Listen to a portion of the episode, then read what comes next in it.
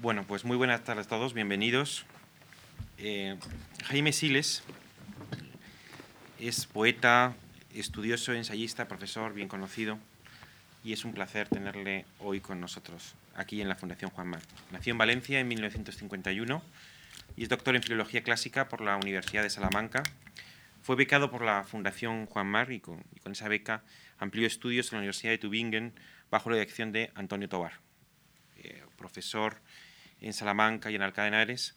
Obtuvo la cátedra de Filología Latina en la Universidad de Laguna en 1983 y desde entonces ha tenido un periplo nacional e internacional de brillantísimo, catedrático honorario de la Universidad de Viena, Gast Professor de la Universidad de Gans y de Salzburgo, Visiting Professor en, en diferentes universidades americanas, europeas.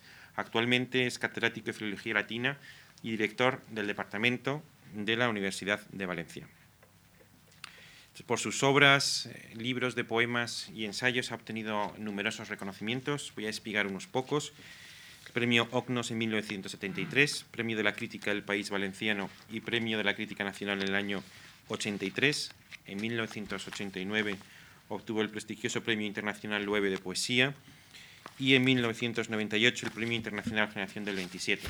Y más recientemente, en el 2003, fue distinguido con el premio Teresa de Ávila, concedido al conjunto de su obra, y en el 2004 el premio de las letras valencianas. Eh, ha ejercido la crítica en diferentes medios, revistas, eh, y últimamente lo está haciendo en el, en el suplemento literario del diario ABC. Hace 10 años, en 1995, impartió un curso de cuatro conferencias titulado Formas modernas de la poesía antigua y formas antiguas de la poesía moderna, en lo que ya se establecía un, juego entre, una interacción entre el, el, pasado y el presente, que es, creo, una de sus especialidades. Y diez años después, en 2005, en este nuestro 50 aniversario, que se cumple este mes de noviembre, nos hablará la, sobre la moral sociológica moderna, perdón, la moral sociológica romana.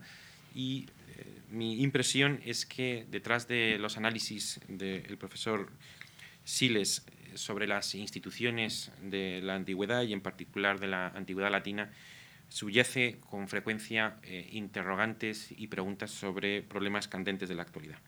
Y les dejo con, el profesor y poeta eh, Jaime Siles. Le agradezco a él cordialmente que haya aceptado venir a una conferencia y a esto de su presencia. Buenas, buenas tardes. Es para mí una gran satisfacción estar aquí en este marco de la Fundación Juan Mar, a la que le debo casi toda mi formación, porque siendo yo un estudiante de solo cuarto de carrera, me becaron para que pudiese irme a Alemania y doctorarme allí. Y pude estudiar con Tobar, con Bloch, con Coseriu, con Schadewald y con una serie de grandes pensadores a las que estoy muy agradecido, como lo estoy a la Fundación y a su director, que tan cariñosamente me ha presentado esta tarde.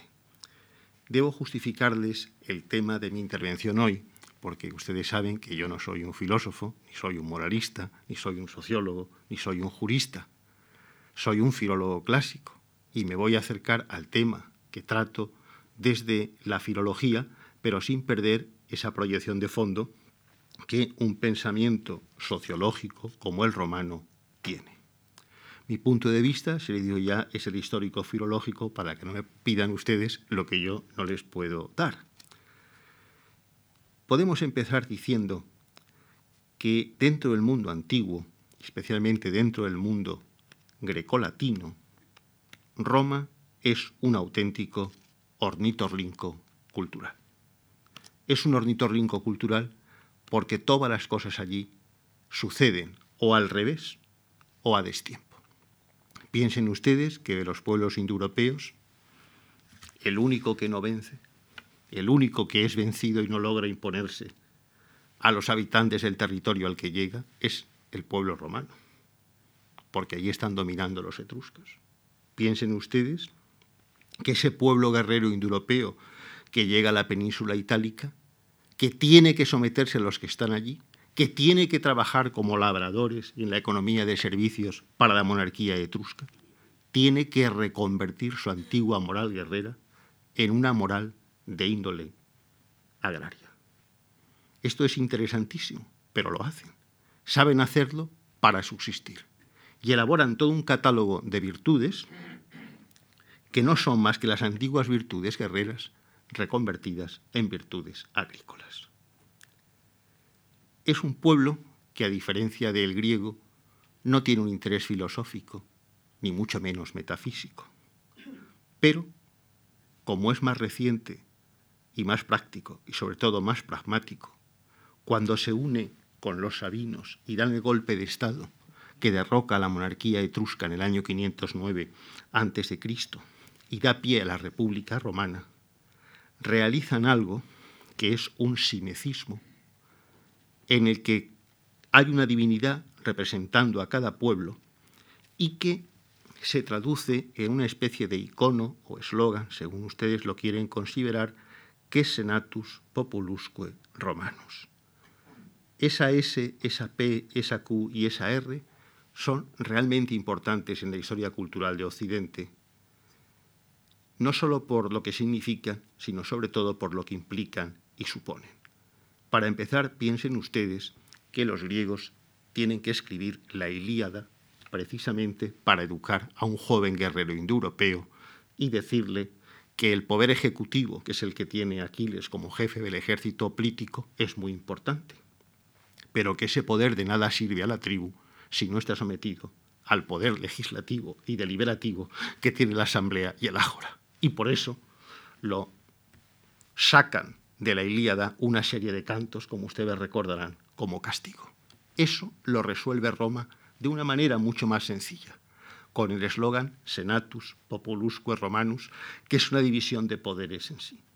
Porque el que es el latino, que es una enclítica, lo que une no es senatus y populus solo, sino que lo que dice es que tan romanus es el senatus como el populus. Pero en la topicalización de la frase, lo primero que aparece es senatus, es decir, el Senado, que reúne el poder deliberativo y legislativo, va por delante, es más importante que el populus que viene detrás. Pero el populus no es, como tantas veces se ha dicho, el pueblo, porque el pueblo, lo que entenderíamos nosotros por pueblo, por masa en sentido ortellano, sería la plebs, que traduce el griego plezos, y que lo que significa es una muchedumbre indiferenciada, que es lo que es la masa. No, populus no es eso, populus etimológicamente tiene que ver con la palabra puber, con pubes. Populus significa los jóvenes, varones en edad de tomar un arma y sostener un escudo y combatir.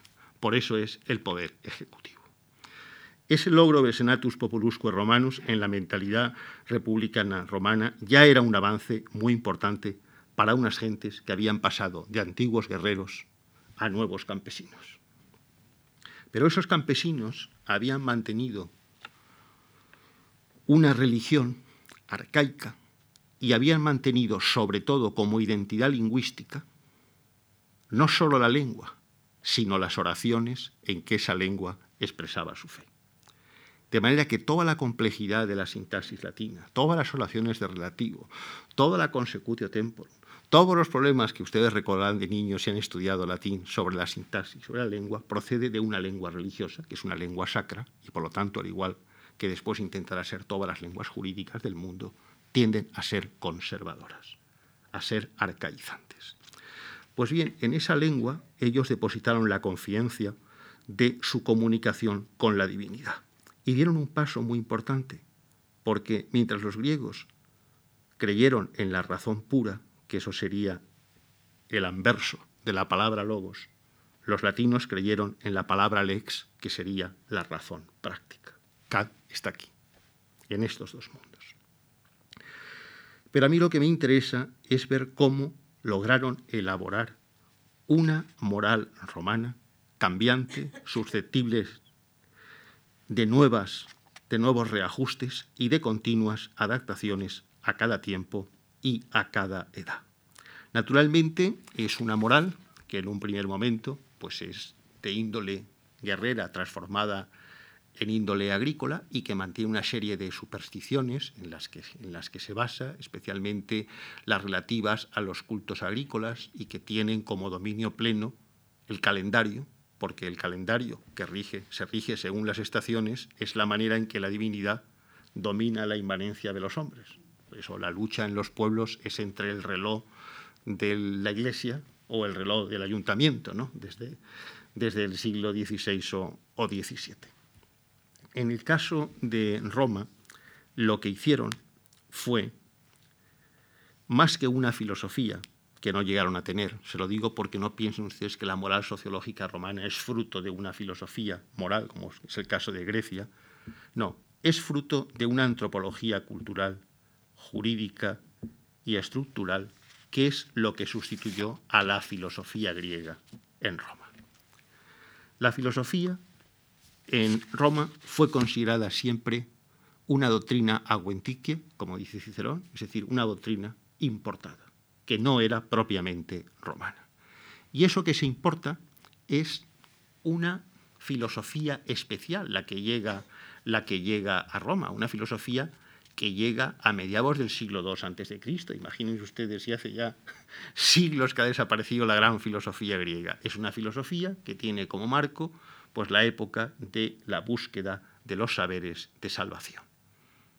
Es una filosofía pues expuesta, claro, a la academia platónica y al liceo aristotélico, dominantes hasta el siglo VI después de Cristo, nada menos, pero que, de acuerdo con la división tripartita de Platón, cree que hay una lógica que edifica el saber, cree que hay una ética que enseña a vivir de acuerdo con el bien y con la idea de que la virtud es recompensada y que hay una física que es una codificación de un sistema coherente hecho sobre las experiencias y observaciones de los fenómenos naturales y que sirven para explicar el origen del universo y posiblemente su divenir. Pero las nuevas condiciones históricas que se produjeron en el periodo helenístico, donde hubo lo que podemos ver hoy como primera globalización en la época de Alejandro Magno, hizo que estas ideas eh, llegaran por caminos muy distintos al caso de Roma y que más que llegar el gran pensamiento griego, lo que llegase fuese fundamentalmente las éticas de esos saberes de salvación. La ética en estos periodos pues era identificada prácticamente con la filosofía. La filosofía de las tres partes de Platón quedó reducida a una, que era la ética, y de ella se decía que en la filosofía la yema es la ética, la clara es la física y la cáscara es la lógica. Es como representaban los antiguos esto. Y según la definición de Posidonio, pues la filosofía era algo así como un ser vivo cuyos huesos y nervios eran la lógica, la sangre y la carne eran la física y el alma era la ética. Pero ven ustedes que la importancia máxima la dan en este periodo posterior al siglo IV antes de Cristo, se lo dan ya a la ética. Y eso es lo que va a llegar al mundo romano. Fíjense que hasta la física queda subordinada a la ética y que la lógica es una materia debatida que sirve de objeto de polémica entre las distintas escuelas filosóficas, pero poco, poco más.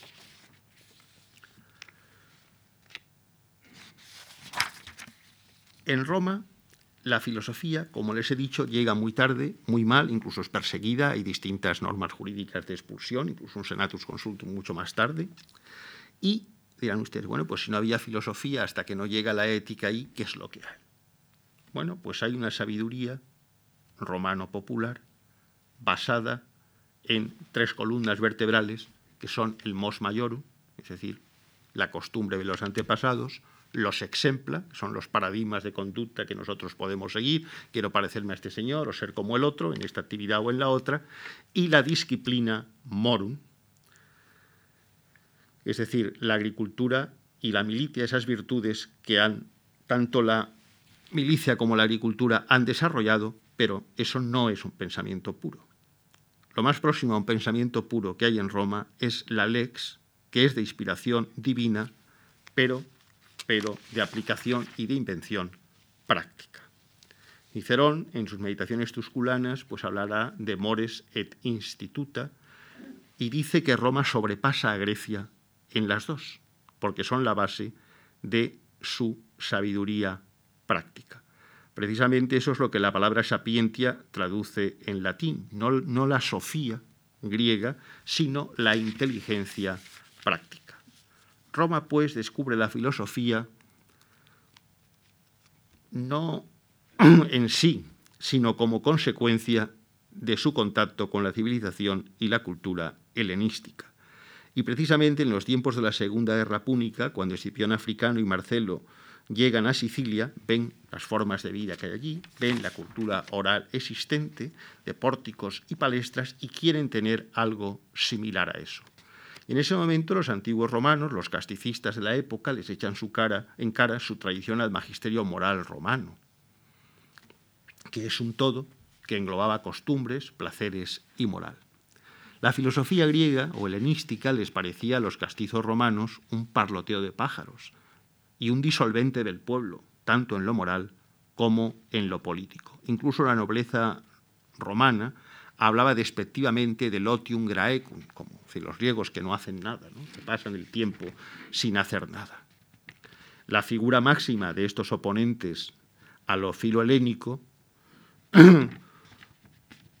fue sobre todo Catón y su círculo, que se enfrentó al círculo escipiónico. Ven ustedes que un poeta como Pacubio, que tenía una formación griega importante, sin embargo se atrevía a decir odio a los hombres cuyas obras consisten en la pereza y el pensamiento filosófico. Fíjense ustedes qué, ataque a la filosofía continuamente hay. No digamos lo que es en, en, la comedia latina, en Plauto sobre todo, los desprecios, las palabras que hacen decir a los griegos, los griegos que no hacen nada, y filosofar es el equivalente de decir tonterías o de decir mentiras. Cuando se comparan los tratados de virtudes romanos, se ve que la sapiencia, como les he dicho, corresponde a una parte de la sofía griega, pero solo a una parte, aquella parte que puede ser considerada algo así como una sabiduría ilustrada por la ciencia de las realidades divinas y humanas. Para Cicerón, casi tan importante o más que la sapiencia es la prudencia, que es una inteligencia práctica, es la ciencia de la conducta positiva, de lo que hay que hacer y de lo que hay que rechazar. Usar sapientia para una ciencia de la conducta equivale a rechazar una moral metafísica, que implica conocimientos de las primeras verdades del universo y de los fines últimos de la humanidad. Pero Roma es empirista desde el punto de vista político y en su óptica tradicional este empirismo político es una especie o forma de sapientia como vemos en los interlocutarios ciceronianos del de República, que emplean el término sapientia precisamente para designar el realismo político romano y no lo que es justo. Plauto, muchos años antes, se va a reír del término sapiens, ¿eh? se va a burlar de lo que esa palabra significa, y a ellos, a los romanos en general, pues la especulación le parece una cosa vacía, opuesta al pragmatismo, a la acción basada y fundada sobre y en una experiencia técnica y en una virtud, a su vez basada en una tradición moral como la disciplina moral. Hay pues una gran desconfianza por parte del pragmatismo y el empirismo romano hacia todo conocimiento especulativo o filosófico. No hay tampoco un saber enciclopédico en Roma hasta el siglo II a.C., cuando Posidonio de Apamea empieza a relacionar la palabra sapientia decir, la sapientia teórica, con la totalidad del conocimiento técnico. A falta de la sapientia teórica, lo que tiene Roma es un empirismo moral ligado a valores ancestrales y sin ningún prolegómeno filosófico. Su base es una antropología que define la vocación humana en la escala de los animales, una ciencia de las finalidades éticas del peritelus de los griegos, y en el que la virtus permite no traer a consideración la escatología del alma y suponer un ciclo de materia espiritual y un sistema complejo de remuneración de méritos, sino que el destino de las almas, según Roma, obedece a un escrúpulo de conciencia, que es lo que significa la palabra religio. Y hay un formalismo ritual romano muy primitivo que permite el comercio y relación entre vivos y muertos, entendido como una paz con la sombra y una paz con los dioses. Este formalismo ritual romano, poco a poco, se va abriendo hacia una inquietud moral. Y eso hará que su panteón mediterráneo termine convirtiendo sus dioses antiguos en valores y en virtudes. Ven ustedes que hay una desacralización de la teonimia y una reconversión de esa teonimia en catálogo de virtudes. En el pensamiento primitivo romano, si se exceptúa el término fides, que es una divinidad también, y su base e implicaciones religiosas, podemos decir que si excluimos, si exceptuamos la fides, la moral romana es un edificio sociológico hecho de valores. Eso es lo que es la moral, un edificio sociológico de valores. La moral sociológica romana la podemos reconstruir a través de testimonios historiográficos y discursos políticos. Consiste en virtudes individuales subordinadas a una exigencia comunitaria y el ejemplo más claro es el de Ofiquis de Cicerón, del que hablaremos después, que se centra en un desarrollo de la idea de comunidad, comunitas, y que intenta conciliar la moral de la ciudad cerrada, ¿eh?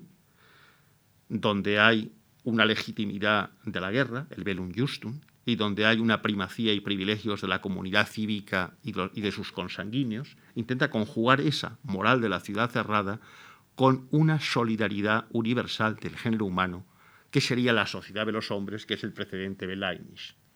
Por eso esta parte nos interesa hoy, porque vivimos en una sociedad que está pasando de un derecho de suelo y de un derecho de sangre a un derecho abierto y posiblemente sean nuestros ciudadanos el día de mañana no gente nacida aquí, sino gente perteneciente a nuestra cultura.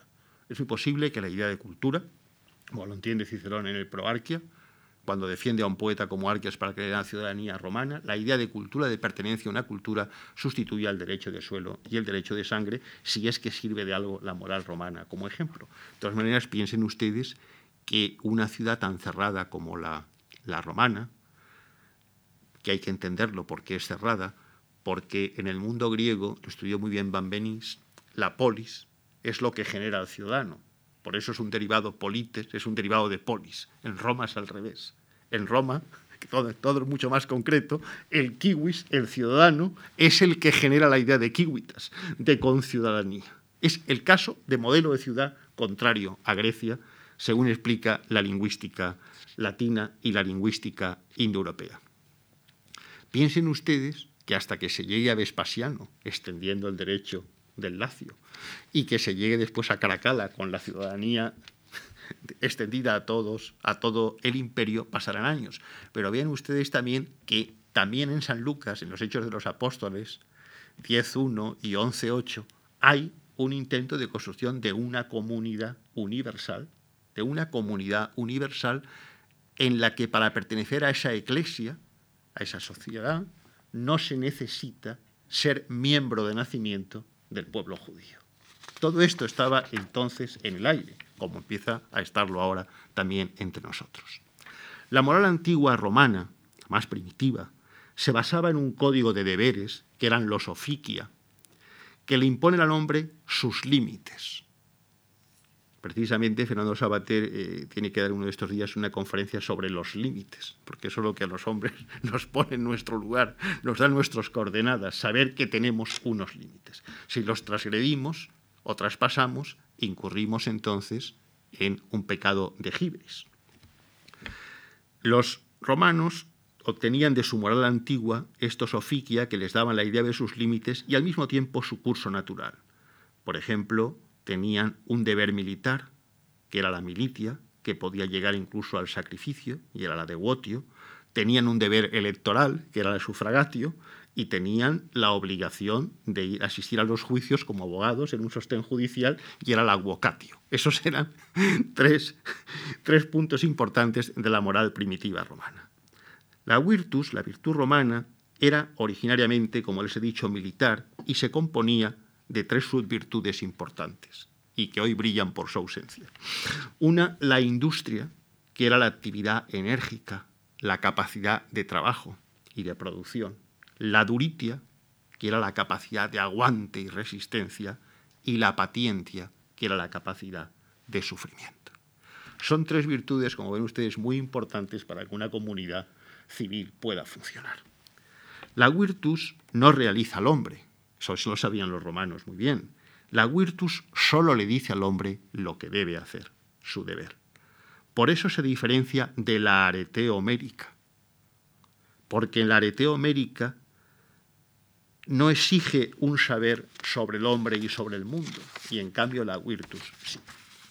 El valor militar, esta virtus, se conjugaba con el sentido agrícola del trabajo, que era la industria, para imponerse a la voluctas, el placer, del que Cicerón en De Finibus dirá que resulta siempre sospechoso y que tenía muy mala fama y sonaba muy mal a los oídos romanos. El puritanismo campesino militar podrá conciliarse con rasgos de las virtudes de origen filosófico, pero siempre subrayará y subyacerá en la conciencia nacional como algo en lo que el valor guerrero se une con la clemencia en la victoria y de lo que Cicerón en el Promarquelo pues, da una gran definición. Augusto, en el 27 a.C., tiene que evocar la virtus, la clemencia, la justitia, la pietas, es decir, el valor militar, el ser clemente y magnánimo con los enemigos, el aplicar la justicia y la ley y al mismo tiempo ser cariñoso con los muertos, con los padres y con los hijos. Pero en la República, es decir, antes, en la época de Cicerón, las virtudes se convirtieron, se trascendieron a, alegorías divinas y empezaron a recibir objeto de culto cívico, especialmente mens, virtus, pietas y fides. Roma, como ven, no distinguía entre unidad o pluralidad de la virtud, sino que la ética romana primitiva, que era el catálogo de las costumbres romanas, reposa sobre la primacía de la virtud activa, que eso es la virtus de verdad. Cuando el contacto con Grecia y con el helenismo introdujo la doctrina de los géneros de vida y distinguió una vida práctica de una vida teorética, distinguió entre las virtudes prácticas y las virtudes dianoéticas, la asimilación romana consistió en extraer de la teoría griega una justificación de la propia tradición romana. no hicieron un traje cogieron un traje griego y se lo pusieron encima, no, no, sino cogieron el paño y lo cortaron para sus medidas y por eso no puede llamarse a esto filosofía romana, sino moral sociológica romana. Precisamente en el preámbulo del de República, Cicerón pone en boca de Catón que no basta con poseer la virtus como un tratado que no se utiliza, sino que la virtus reside y reside solo en su aplicación y que su uso y utilización más eminente es el gobierno y dirección de la ciudad y del Estado. Ven ustedes que tiene un contenido político inmediato. ¿Quién debe regir el Estado? El virtuoso. Esto dirán ustedes, bueno, viene de la Academia Platónica, claro que viene de la Academia Platónica, pero es que en Roma llegan a mucho más, porque en Roma, cuando, lo veremos ahora después, traducen y se ajustan y se adaptan todo el ideario del estoicismo rodio medio dicen que hay que ser para desempeñar un cargo público. Hay que ser una persona que tenga virtudes. ¿Y cómo se llama un cargo público? Se llama onos, honor. Entonces hacen todo un vocabulario, un vocabulario absolutamente aristocrático, con, con herencia de sonido guerrero debajo, pero puesto al servicio del Estado-Nación. La idea de la virtud práctica, identificada con el esfuerzo y la capacidad de sacrificio, domina toda la moral romana antigua. Y eso hace que la moral sociológica romana proponga sobre todo unos valores a encarnar y unos modelos a imitar. La virtud del ejemplo será siempre determinante para un pueblo como el romano, que solo conoce el empirismo y la tradición. Esto Mm, les hace también que su historiografía sea una especie de escuela de patriotismo, donde se rinde honores a grandes figuras de la patria, unidas todas a una anécdota, pues, la piedad de Camilo, el heroísmo de Fabricio de Curio Dentato, la negación de los Decio, el sacrificio de Régulo, etcétera, etcétera. El romano, convencido de la solidaridad natural de la palabra y de la acción, esto es muy importante, los romanos creen que la conducta no solo es de las palabras, no solo es de las obras, sino también de las palabras. Ya verán ustedes cómo hay un decorum de la un, un, deseo de no solo comportarse cívicamente, sino una especie de tratado de urbanismo de cómo hay que hablar y vestir. Entonces el romano, convencido de esta solidaridad natural de palabra y acción, que se encarnaba en la elocuencia, no era nada partidario de la separación entre retórica y filosofía que se hicieron los griegos.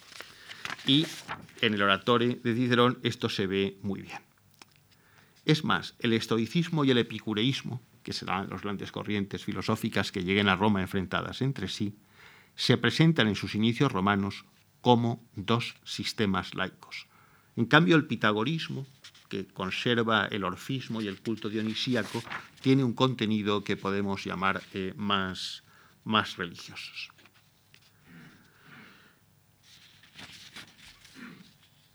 Hasta el año 159 a.C., si ustedes quieren tres años antes, cuando llega Crates de Malo a Roma, no podemos decir que haya filosofía. En ese año llegan una serie de filósofos que enseñan a pensar medianamente a los romanos, pero nada comparable a la llegada de Panecio, que junto con Polibio deja su impronta sobre el círculo escipiónico y transforman lo que ellos ya habían transformado, que es el estoicismo antiguo, en un estoicismo rodio medio, en el que pueden aplicar a Roma un pensamiento que, aunque no es genuino, puede servirles para vivir. Por eso el estoicismo que triunfa en Roma no es el estoicismo antiguo, sino el estoicismo medio, que es el más adecuado para hablar a los romanos el lenguaje de la pequeña república. Ese estoicismo medio quiere unir sapientia y politeia. Quiere crear una escuela de buenos gobernantes y quiere legitimar la idea de un imperium justum. Responden así a los primeros filósofos que llegaron y a los problemas que les planteó, porque este estoicismo medio es en realidad un humanismo positivo que venía muy bien la aristocracia romana porque no fundía antropología y cosmología, pero tampoco cortaba las raíces cósmicas y, les permitía justificar su política expansionista. El estoicismo medio ayudaba a dirigir y reducir las pasiones, tiene una parte de misticismo y de ascética, de exhortación y de consolación, era partidario de la literatura parenética y sobre todo traía una idea de progreso moral, procopé, y ese progreso moral es el que más les fue a interesar a los romanos. Eso y la idea, claro, de subordinar los apetitos a la razón. También había otro punto en, el estoicismo rodio medio que le venía bien a Roma porque lo necesitaba, y es que el enciclopedismo admitido por Crisipo y Posidonio, como herederos de Panecio, le dio al estoicismo romano lo que éste no tenía, un programa de educación liberal, que permitía, que permitía abrirse hacia las ciencias especulativas. Aunque es verdad que en el estoicismo romano se mantuvo siempre abierto un debate sobre el valor de la ciencia especulativa y su conflicto entre la urgencia moral o social y el deseo de saber total. Solo muy tarde empieza a resolverse eso algo. En lo político, el estoicismo medio, que tenía influencias peripatéticas, pues permitía creer en la quíguita solidaria y ordenada como un organismo vivo, y permitía la aplicación de las ideas de, Polibio, que al inicial patriotismo romano le gustaron mucho, porque Polibio rechazaba la politeia platónica, le parecía una estatua muy bella, pero sin alma, y en cambio la constitución romana le parecía muy viva. Le parecía un edificio de equilibrio y de razón. De manera que el imperialismo romano encontró en las ideas del estoicismo rodio medio una justificación para sus relaciones de las relaciones de su república con el mundo y con los demás. En política y en religión, el estoicismo medio dio a los romanos una cierta tranquilidad de espíritu en un momento en que el escepticismo de los académicos y el relativismo importado de Grecia ponía casi en jaque mate la antigua tradición romana del mos mayor. La sapientia empezó a incluir y a englobar tanto lo divino como lo humano, y las virtudes fueron ordenadas en una jerarquía que se basaba en el respeto a la patria, el amor a los padres y de estos en el respeto al individuo. Eso hizo que las virtudes fueran de índole social más que de índole moral. La más alta era naturalmente la justicia distributiva, que englobaba dentro de sí el control lúcido de los apetitos y que se fundaba en una eunomía, en un buen orden, basado a su vez en la moralidad de las naciones y la cohesión institucional. Este es el origen del pensamiento de la Sociedad de Naciones, de la ONU y de la Pax Perpetua eh, de Leibniz a, a Kant. Pero el estoicismo dio a Roma también su primera filosofía de la historia, tal como quedó definido en las ideas del círculo escipiónico a mediados del siglo II a.C., según los esquemas de Polibio y de Posidonio, y consistían en una interpretación sistemática de lo ocurrido, en una cronología cíclica en la que había alteración y mutación, una especie de ley de la realidad. Y esta historia era la crónica de la subida y de la bajada, del ascenso y de la caída, como en Heráclito y luego en Eliot. Hay uno de los pocos fragmentos que tenemos conservados de Posidonio que habla precisamente de la grandeza y decadencia de los poderes. De manera que Posidonio es la base de una sociología histórica que se funda sobre una sociología, o que viene a añadirse a una sociología moral en Roma, que es de carácter inmanente y que ha dado lugar a una especie de psicomaquia colectiva. Mas Pollens eh, demostró muy bien que esta filosofía de la historia que Roma practica lo que busca son las fuerzas motrices en el psiquismo de los individuos y de la naturaleza humana. Y la historia, para ellos, es una lucha entre pasión y razón. En este idealismo, el pesimismo no dejó de actuar. Por ejemplo, en la época de Cicerón, Salustio, el historiador, es un ejemplo. Salustio acepta de la moral sociológica romana sobre todo la gloria y la virtud, pero la gloria que en el estoicismo medio era el motor de toda actividad espiritual carece ahora, en el siglo I a.C., de escatología, resulta tributaria de la memoria y es un fenómeno puramente sociológico. Puramente. Es el sobrevivir en la memoria después y nada, nada más. Pese a los ataques de Nietzsche y a su defensa de los presocráticos como si después de ellos pues el pensamiento no hubiese sido nada más, el estoicismo, con su no admirarse ni extrañarse de nada, es la verdadera base del humanismo del saber y de los humanismos positivistas contemporáneos, debido a su sometimiento al destino de la razón y a una idea desmitificada y desteologizada de la realidad que, en ese sentido, es muy asimilable al momento histórico en que vivimos. El sabio estoico vive bajo la conducta de la razón y estudia tanto las leyes racionales de la naturaleza como las leyes de la historia, que son las únicas que le permiten establecer un universo coherente y habitable. La libertad, para él, es la comprensión y aceptación de dos determinismos conjugables, el determinismo natural y el determinismo histórico, en lo que se ha visto un antecedente de la filosofía de Brunswick. Y el estoicismo ya distingue entre un hecho natural, un hecho psicológico y un hecho social en el sentido de Durkheim. La noción de persona, que Conte veía como una abstracción, el estoicismo lo ve como algo bastante más concreto.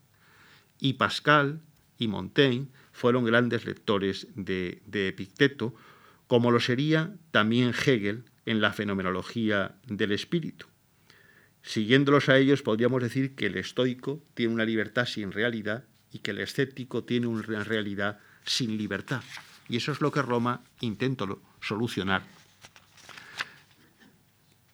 El conflicto trágico entre hombre y absoluto, que Novalis en el romanticismo alemán definía como buscamos siempre el absoluto y no encontramos sino cosas.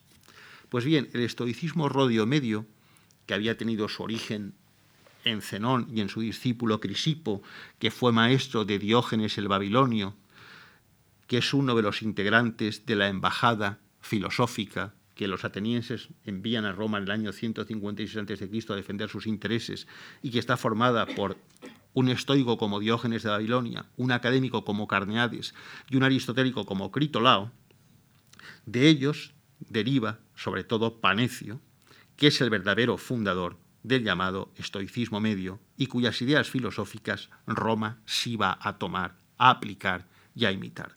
Panecio, que vive aproximadamente entre el 185 y el 112 a.C., influyó muchísimo en Escipión Emiliano y es uno de los que más contribuyó a la creación de las ideas imperialistas romanas, más que imperiales, porque en ese momento el imperialismo romano todavía no existía, se limitaba a practicar una guerra de conquistas, pero ese imperialismo, Nuque, buscaba ya una moral personal sobre la que articularse y la encontró en el humanismo universalista de los estoicos.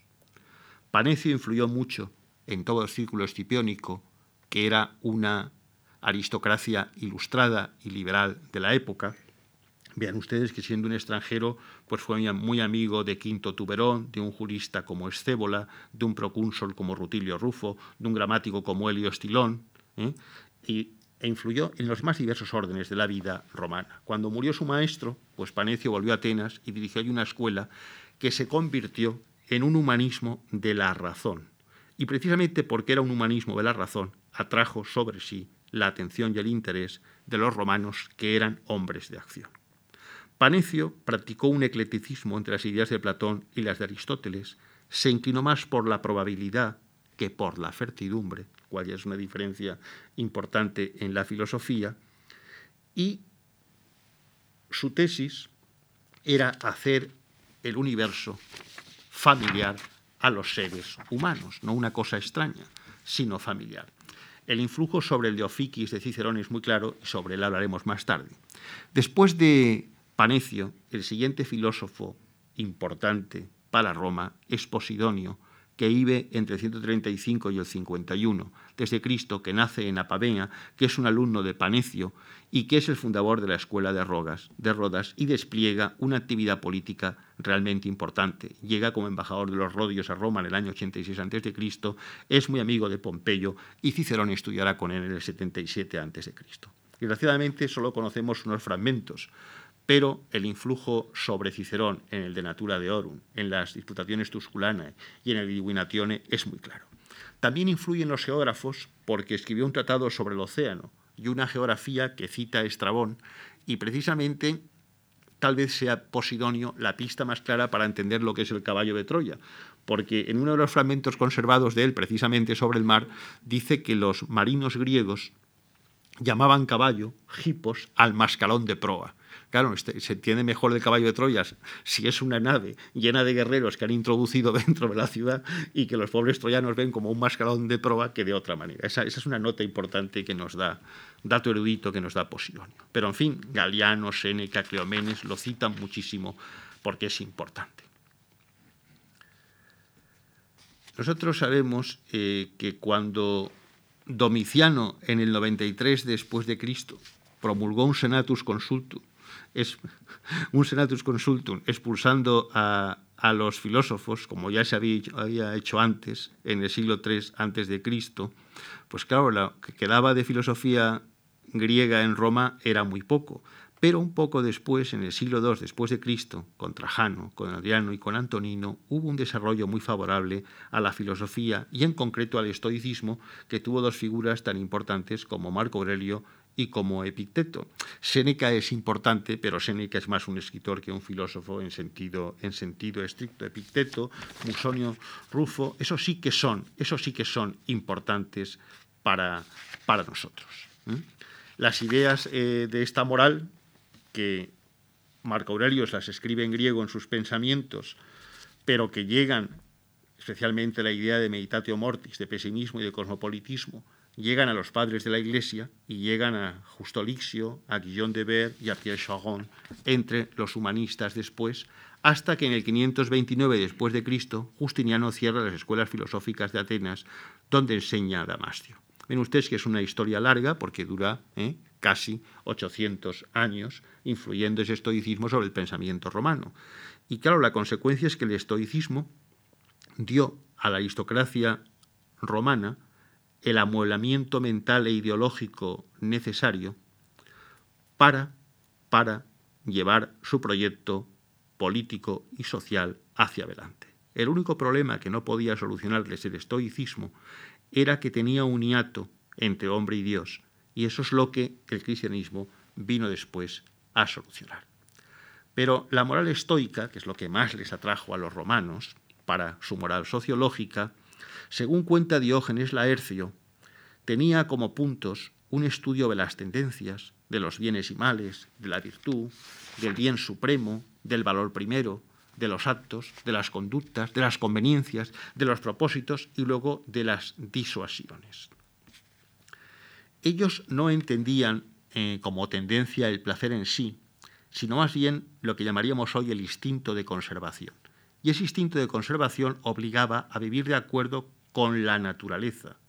Y ese vivir de acuerdo con la naturaleza era un vivir de acuerdo con uno mismo, un concordar consigo.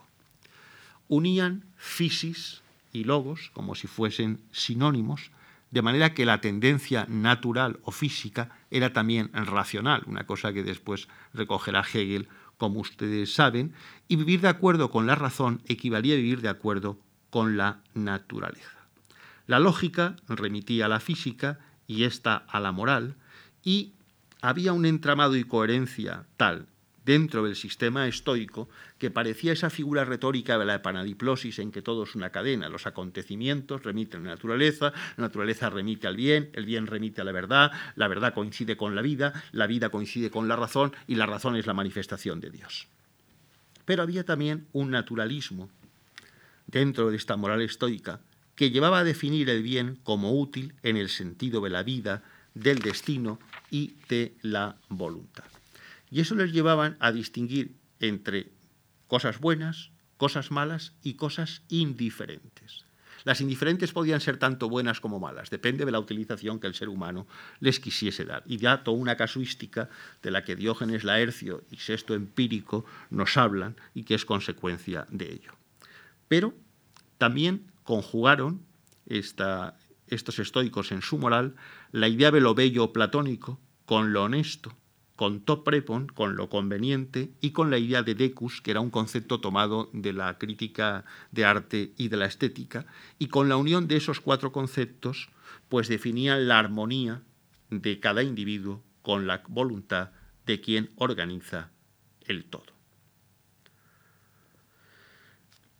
La física, la lógica y la moral eran los pilares del pensamiento estoico y dentro de ese pensamiento hay una parte muy importante a la que me he referido antes, que es el cosmopolitismo. Los primeros ciudadanos del mundo y no una ciudad fueron los estoicos rodios medios, entre otras cosas porque al ser invadido su país y quedar bajo el poder romano, todos ellos que estaban formados para ser dirigentes políticos tuvieron que quedar limitados a ser consejeros áulicos. Eso es una diferencia importante.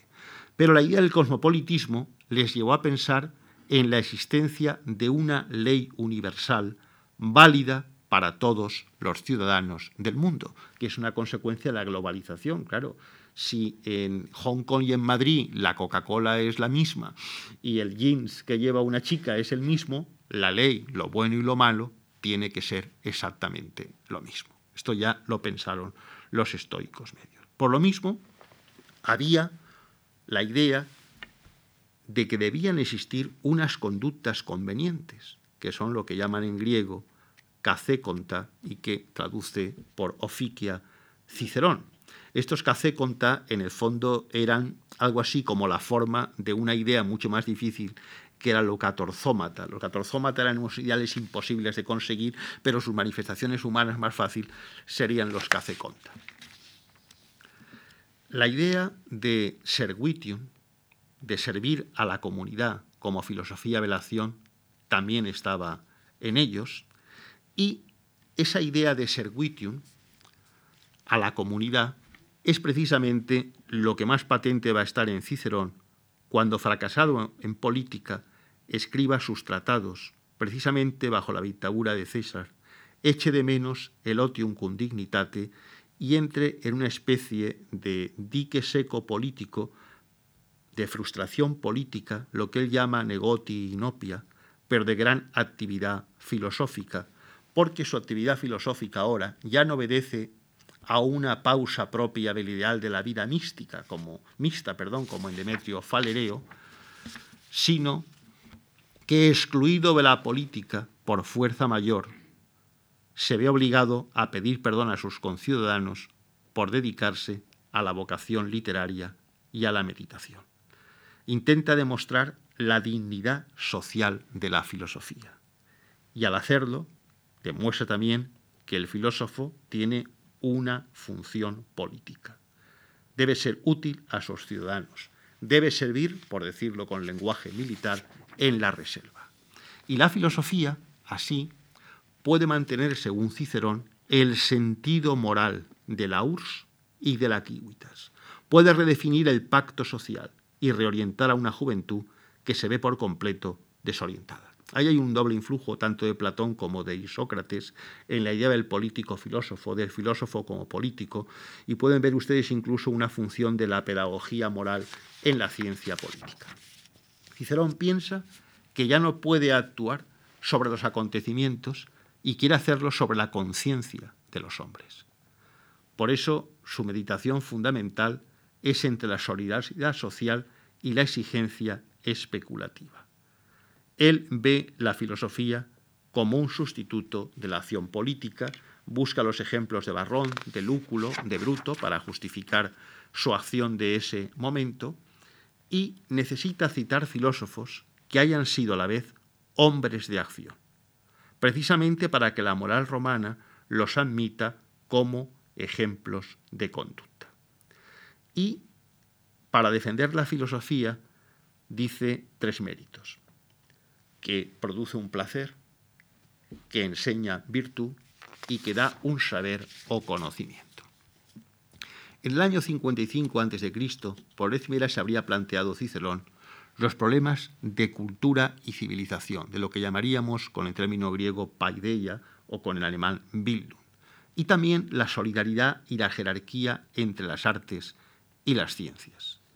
Se había enfrentado a la querella entre retórica y filosofía, la retórica tendría una dignidad intelectual y la filosofía una función social, y habría discutido con los filósofos sobre si la retórica es territorio de la lógica y si la filosofía es simplemente un catálogo de tópicos. Su eclecticismo le lleva a presentar a los filósofos, abarcando el mayor campo posible de conocimientos, la búsqueda científica y el método dialéctico, y al mismo tiempo como una especie de oradores virtuales. Según él, la definición moral de la filosofía, la que da en el libro quinto de las Tusculanas, es una dirección moral y un principio civilizador. Esas son las funciones de la filosofía, según Cicerón, dictarnos una dirección moral y darnos un principio civilizador. Cicerón, en los últimos meses de su vida, se dedicó a escribir lo que podríamos llamar una moral para la clase dirigente romana. Tiene mucho que ver, lo verán ustedes, eh, bastante con lo que hace Ortega cuando fracasa su proyecto liberal del 31. En los últimos días de octubre del año 44 a.C., con un estilo muy rápido, muy descuidado, lleno de justaposiciones, escribe a su amigo ático diciendo nos hic filosofumen quid enin aliud. Nosotros ahora nos dedicamos a, a filosofar, pues, ¿qué otra cosa podemos hacer? Claro, bajo la dictadura cesariana no puede hacer nada. El tono es muy, muy amargo y le lleva a escribir un libro como el de Ofikis, que es un tratado de ética práctica, pero unida a la acción política y social. Su finalidad es educar a la juventud y lo que hace es adaptar un tratado perdido para nosotros de Panecio, donde, de donde parece que Cicerón del Peritu Cacecontos toma casi todo su aparato conceptual e ideológico. Depende, como siempre, Cicerón de modelos helenísticos, pero su originalidad consiste en la orquestación de la temática, ese es su sistema. Interpreta la sociedad en base a cánones y criterios de la época escipiónica, por un lado, es decir, le gustaría vivir 100 años antes, no en el momento en que está viviendo, y al mismo tiempo eso le sirve de un juego de espejos para el presente entonces actual. Su fallo mayor, pues es el utopismo retrospectivo, que siempre es peligroso y casi reaccionario, pero toma de panecio la defensa de la propiedad privada y un código de conducta aristocrático porque cree que ese es el que permitió que se desprovincianizara la nobilitas, la nobleza romana del siglo II antes de Cristo. Cree que Panecio fue el educador entonces y que ahora tiene que ser el educador él. En esa filosofía de Panecio ya les he dicho que hay una justificación del imperialismo romano y no es una broma ni una casualidad que abunden mucho los estudios de filólogos y juristas y filósofos alemanes de los años 30 sobre ese imperialismo romano legitimado, legitimado por la ley. Es una idea aristotélica, esta la de que los mejores deben, los mejores cultural y moralmente deben dominar el mundo, que ha generado problemas terribles e injusticias totales, como ustedes saben. Cicerón se enfrenta a una crisis de valores y encuentra en Panecio un respeto por el orden social, conjugable con un respeto por la tradición, sin fanatismo reaccionario, que proporciona una moral estoica practicable y que admite en política el personalismo. Eso le lleva a conjugar lo honesto con lo útil y aunque la palabra officium ya le dice Ático que no responde bien a, la, a lo que dice Cacecon en griego, que sería algo así como funciones, como cosas convenientes, lo que nos importa a nosotros no es la cuestión filológica del término, sino la utilización del mismo. Porque ese término, cacecon, que él traduce Cicerón por oficium, en Panecio era una categoría filosófica con posibilidades políticas.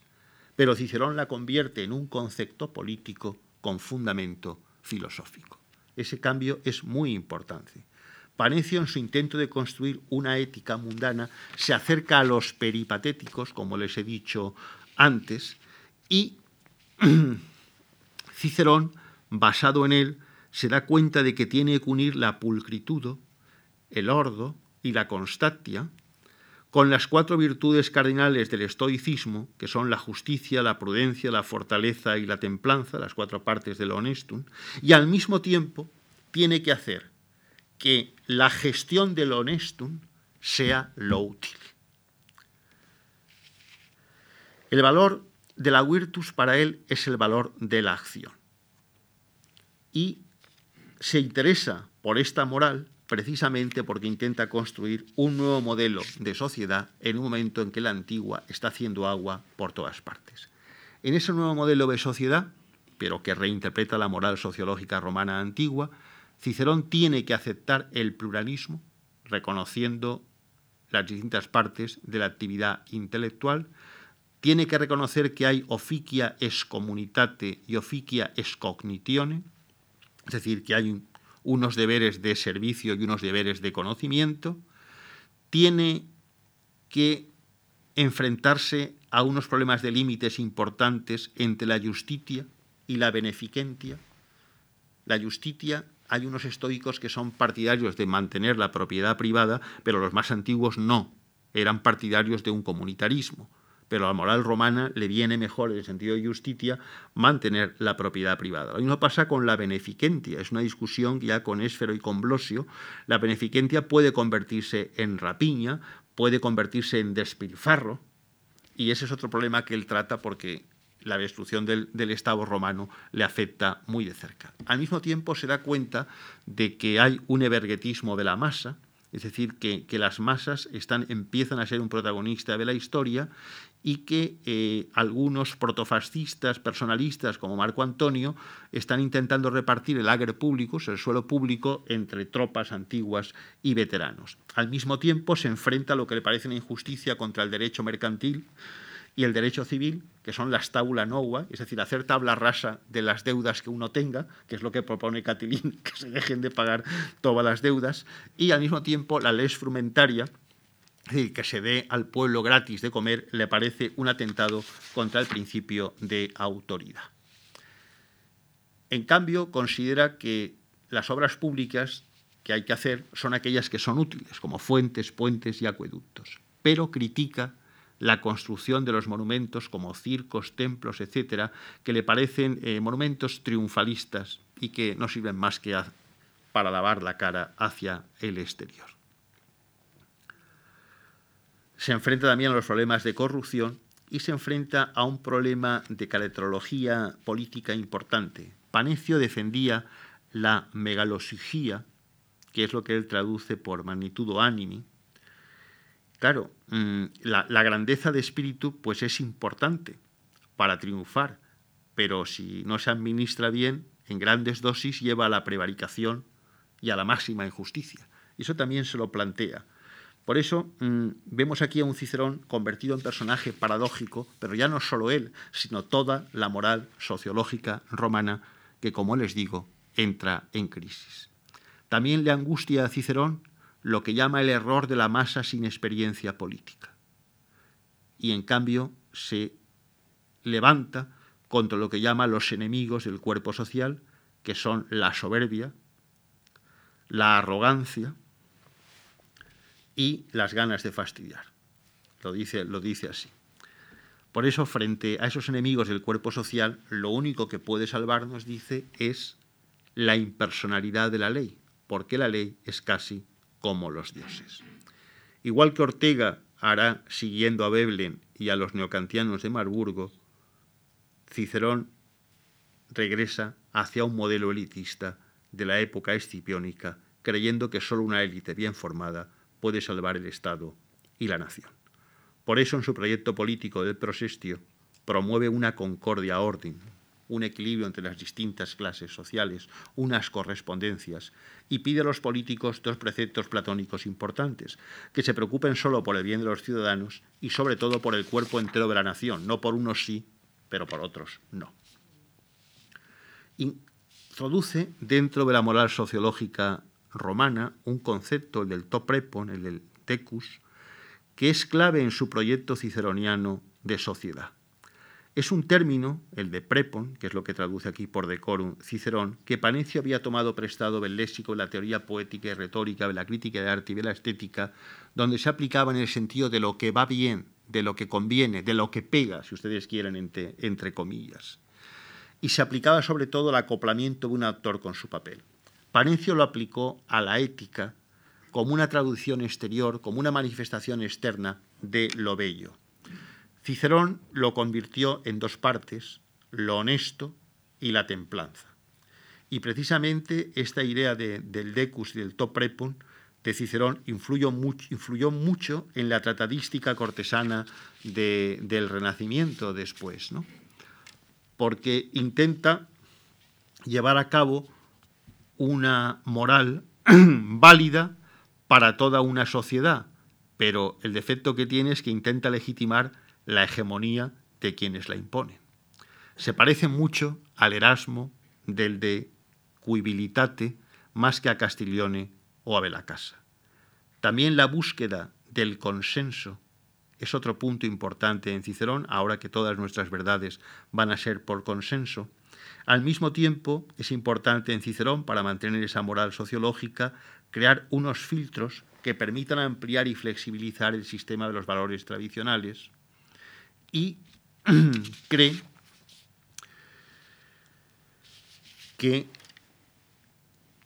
hay que dar una propuesta que esté anclada en lo anterior, pero que permita la adaptación de lo siguiente. Esta es la parte más débil de todo el pensamiento de Cicerón.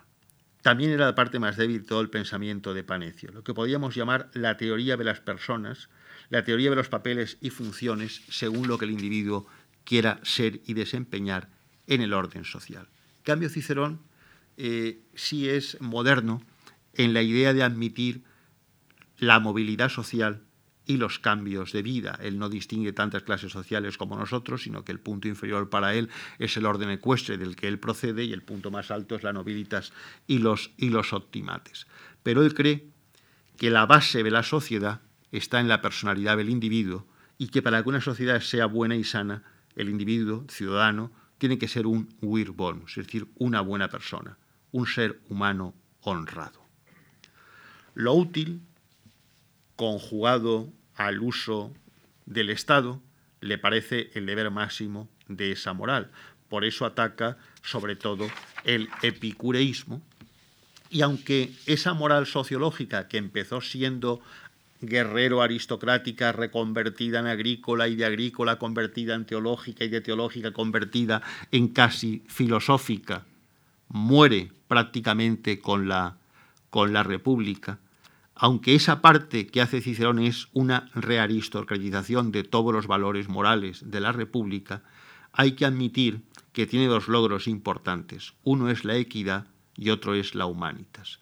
Se mueve Cicerón en la necesidad histórica, en el final de la hegemonía aristocrática, pero no supera el egoísmo oligárquico en el que él mismo se inscribió.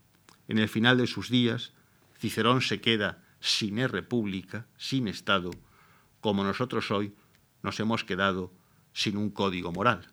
Y el problema que tiene nuestro código moral es que hemos conseguido un individuo, pero hemos destruido una sociedad. Nuestra respuesta, la de nuestra moral sociológica, sería la construcción de nuevo de un equilibrio entre individuo y sociedad en un momento que ha quedado roto. Muchas gracias.